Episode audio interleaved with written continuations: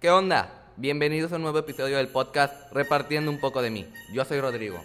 Y yo Alexia. Hoy hablaremos de adolescentes como nosotros, que han hecho grandes cambios en el mundo a su corta edad y son dignos de admiración por su valentía al alzar voces y enfrentar los problemas que el mundo no solo nos afectan a uno, sino a todos. Nos asombran las acciones que estos chicos han logrado.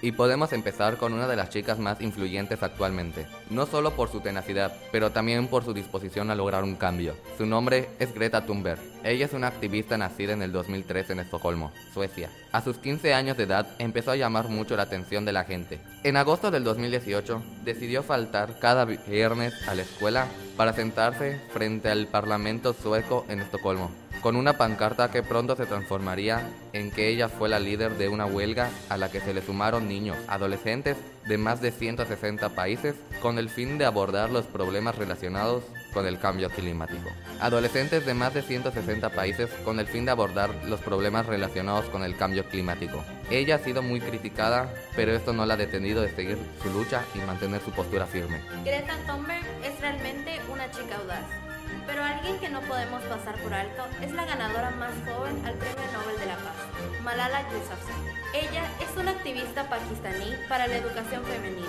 Malala a los 11 años escribió y publicó un diario anónimo sobre su vida en Pakistán bajo el régimen talibán.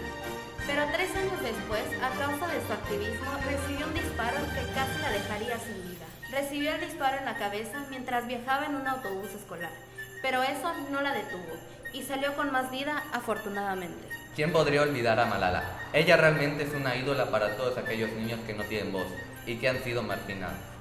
Y hablando de eso, me gustaría mencionar a Emma González, que como ella han habido miles de niños y adolescentes sobrevivientes a tiroteos escolares. En febrero de 2018, un hombre armado con un rifle mató a 17 personas en la escuela secundaria estadounidense Marjorie Stoneman Douglas, en Parkland, Florida. Emma, al ser una de sobrevivientes de este trágico evento, se volvió cofundadora del grupo para el control de armas Neverland. Gracias a su campaña logró que se aprobara la ley de seguridad pública en la escuela secundaria Marjorie Stoneman Douglas. Es realmente impresionante cómo después de un evento tan traumante, alguien tan joven puede superarlo y salir adelante. Además, sacar algo bueno de una situación tan desafortunada. Por eso es importante hablar de la salud mental de los jóvenes. Y un claro ejemplo es Jalen Arnold. Cuando era niño, a Jalen le diagnosticaron síndrome de Tourette, trastorno obsesivo compulsivo y síndrome de Asperger. Debido a sus diferencias, a menudo otros estudiantes de su escuela lo intimidaban. Jalen decidió que en lugar de contraatacar, podría defender a otros niños que son acosados porque son diferentes. Él fundó la Jalen's Challenge Foundation, una organización sin fines de lucro que educa a los niños de los Estados Unidos sobre cómo pueden prevenir el acoso escolar. Todos estos adolescentes nos dejan con la enseñanza de que no importa nuestra edad, nuestro origen, nuestras capacidades o nuestra historia para poder ser escuchados, tomar acción y cumplir con nuestras metas.